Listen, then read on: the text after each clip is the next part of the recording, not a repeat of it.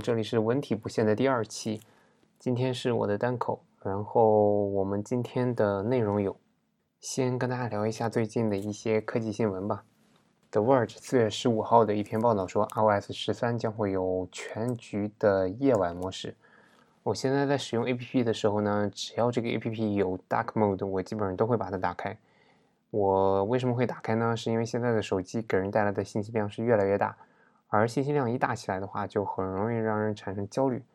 如果有一种物理的方法能够减轻你的焦虑，我觉得这个 Dark Mode 就是一种很好的物理的给你的思维降温。同时，呃，这篇报道还说，这个新的 iOS 十三会在 iPad 上增加一些很多多任务切换的特性。The Verge 这篇文章的描述呢，会让我觉得。他描述的这个 iPad 的多任务切换有点像安卓的卡片式切换一样。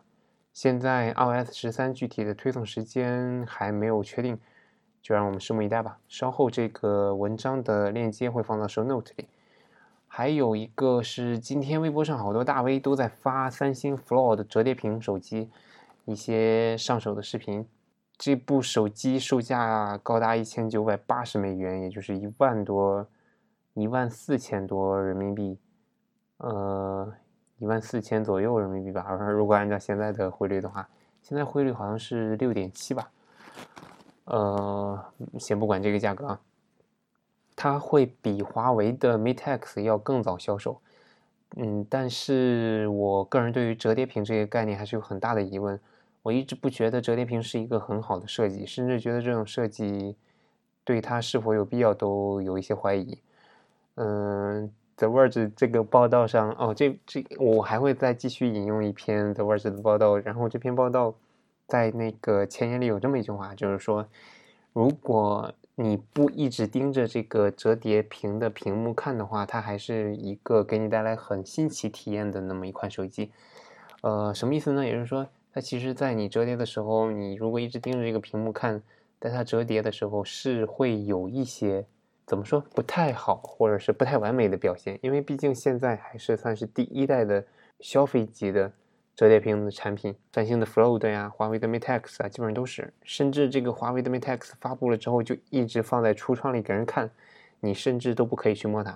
也就是说，现在这个技术的成熟程度远远没有达到大量的消费级的应用。还有一个呃，今天的科技新闻就是先跟大家聊一个两个这个吧。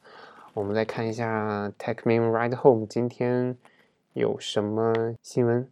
嗯，Techmen Ride Home 是一个日更的博客，然后我也非常喜欢它的内容，主要就是一些科技类的新闻，当天的科技类的新闻，它会在美国的时间的下午去更新，然后北京时间也就是早晨你醒来的时候，如果订阅了这个博客的话，就会收到它最新一期的内容。嗯，四月十五号，美国时间四月十五号的它的这一期的内容。他首先会，他首先讲到了一个微软的这个 Hotmail 被泄露，就是这个 Hotmail 可能会被泄露。哦，我没有点开这个文章具体看这个内容啊。Hotmail 好像在中国大陆应用的不是那么的广泛。嗯，再下一个是 Apple Arcade，就是那个游戏的捆绑的订阅方式。Apple 上一次发布会的时候推出来的这个。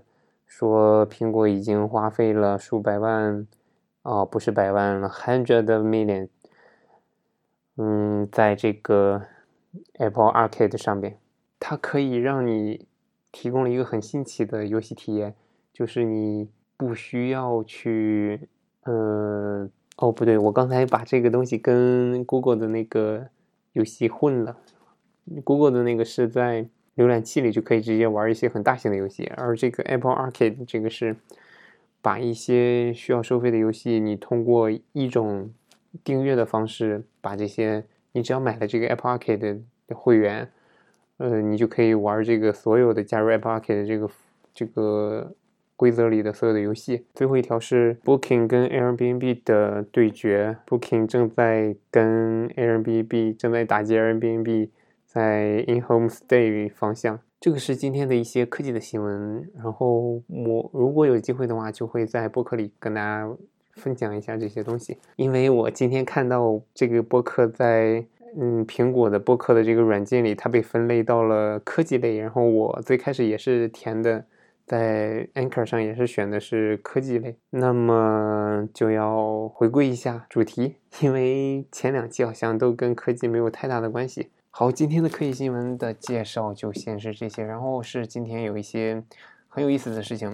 嗯，第一件事情不能说是很有意思，甚至是有一些悲剧吧，就是巴黎圣母院起火。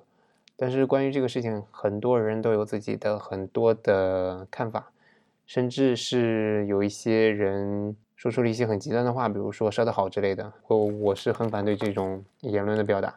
还有一些朋友就会晒出来自己之前去过巴黎圣母院的一些经历，表达一下自己的惋惜。嗯，这也是一种情况。还有一种情况就是说，大家觉得这个事情你关心的太远了，你自己的生活都没有过好，你为什么要关心那么遥远的一个跟你？八竿子打不着的事情，这里我就想跟大家再读一个一个大卫写的一段话。这个大 V 的微博 ID 还有具体的内容都会写在 show notes 里。现在这段话，哎呀，我怎么找不着了？嗯，有一个大 V 推荐了一个文章，是陈嘉映的文章，叫《救熊救黑熊重要吗》。他写的文字的最后两段话是这样说的：每个人一生里会恰好遇上许多事，就在那一瞬间，你有了一个决定。生了一点感触，做了一个举动，无限想法，无限可能，顿时坍缩到那一点。那个点不是你思前想后，所有选项称量重要性、神圣性、可行性而得出，只是一半来自多年前形成的三观偏向，一半来自当时当地偶然的情志所致。也正因如此，同一人的形式也是有正有邪，有勇有怯。人不是单一均匀、恒定不变的存在，是有矛盾、有偶然。有裂隙、有深渊的存在，我们在一个个瞬间做出的行动，不必也不可能用世上所有的选项来比较。只问己心，问心无愧，己所为善。下面有一条评论说的很好，就是微博昵称叫双木景，他说说得好，为什么非要比较呢？是道难道世间只有最悲惨的那个悲剧才值得人流泪吗？还有第二个热评是那些说圆明园的，实际上既不关心北京圆明园，也不关心巴黎圣母院。有心者挑起这个话题来引流，因为他们知道必然会有很多网友上钩；无心者只是顺着别人的提线乱动而已。今天已已经距离这个事情发生已经过去了十多个小时，然后渐渐的有一些巴黎圣母院修建的需要重建的一些新闻也开始出来了。希望这个事情能够有一个很好的得到一个很好的解决。嗯，接下来跟大家分享的是一个微博昵称叫做“老师好，我叫何同学”的这么一个很有意思的博主。他是在昨天，也就是二零一九年的四月十五号的时候，被几个数码科技圈的博主转发了他们的微博，转发了这个“老师好，我叫何同学”的这位同学的微博。他是一个。大二的学生，大二的在校学生，自己平时会做一些数码测评的视频。然后，据他自己在视频里讲，他从十几岁的时候就开始很关注这个数码测评这个方面，看的很多很多这种数码测评的视频。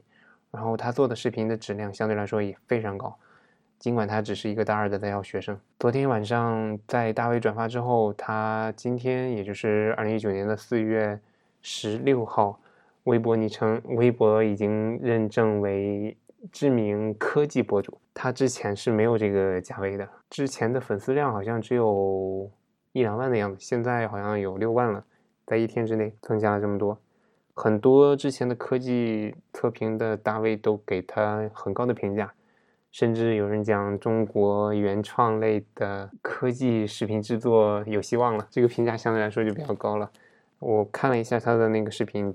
的确是很有料，很用心，可以看出来他准备了非常非常多的素材，然后从创意啊，包括创意啊、拍摄手法、后期剪辑都做的相当相当的有意思。甚至如果单拎出来的话，他的文字稿应该写的也非常棒。他的微博昵称叫“老师好，我叫何同学”。然后他最开始是在 B 站上、哔哩哔哩上给大家发的视频，后来转战到微博。可以看到他一年前的微博底下有人还去他一年前的微博讲：“你看。”你一年后的今天火了吧？嗯，很多人都说，哎呀，这个老粉一下子就变成了见证，嗯，见证了一个大卫诞生的这么一个过程。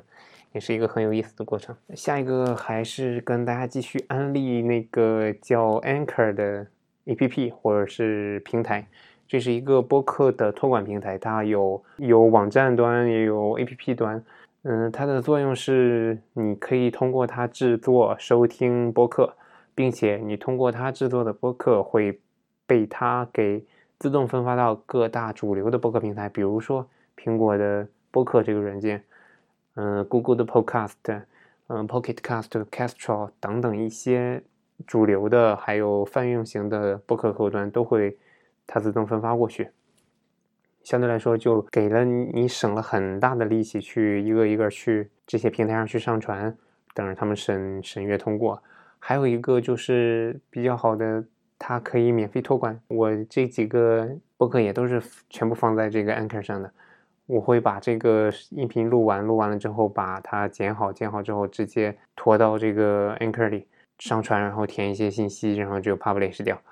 它会自动的同步到所有的我之前上传过，呃，它之前给分发过的那些平台。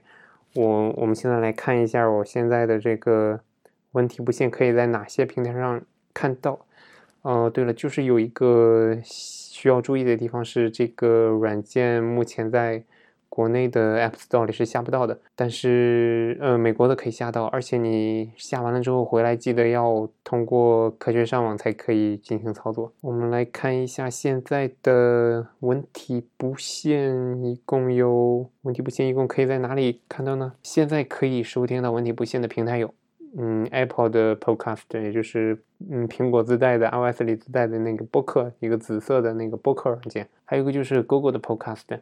还有是 Spotify、Breaker、Pocket Cast、Radio Public，好像 Castro 也可以。我我没有仔细去看为什么它没有列出来 Castro。它这列出了它能够给你分发到的平台，呃，我就不一个个读了吧。基本上我刚才读的那些，我现在我的这个播客已经被收听到的那个平台都包括，而且还有一些其他的。这个是今天最后案例的一个事情。今天是我的一个单口，然后主要的。主要的目的就是为了跟那个 Apple 的播客上给我分类去贴合一下，因为他给我分的是科技类，嗯，也不是他给我分，是我自己开始最开始定位就是科技类。但是由于前两期啥科技没啥科技东西没有，所以这一期希望能够尽快的稍微靠一靠嘛。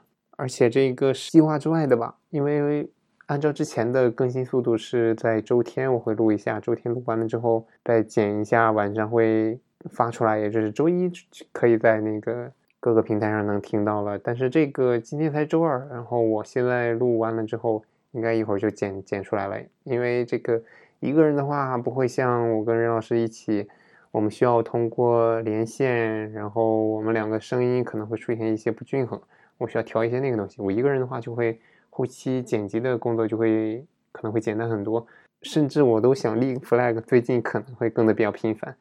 一方面是因为 Anchor 这个平台的确是很好用，它帮我解决了很多分发的问题。我只需要录完了之后丢丢给他，他就可以给我发出去了。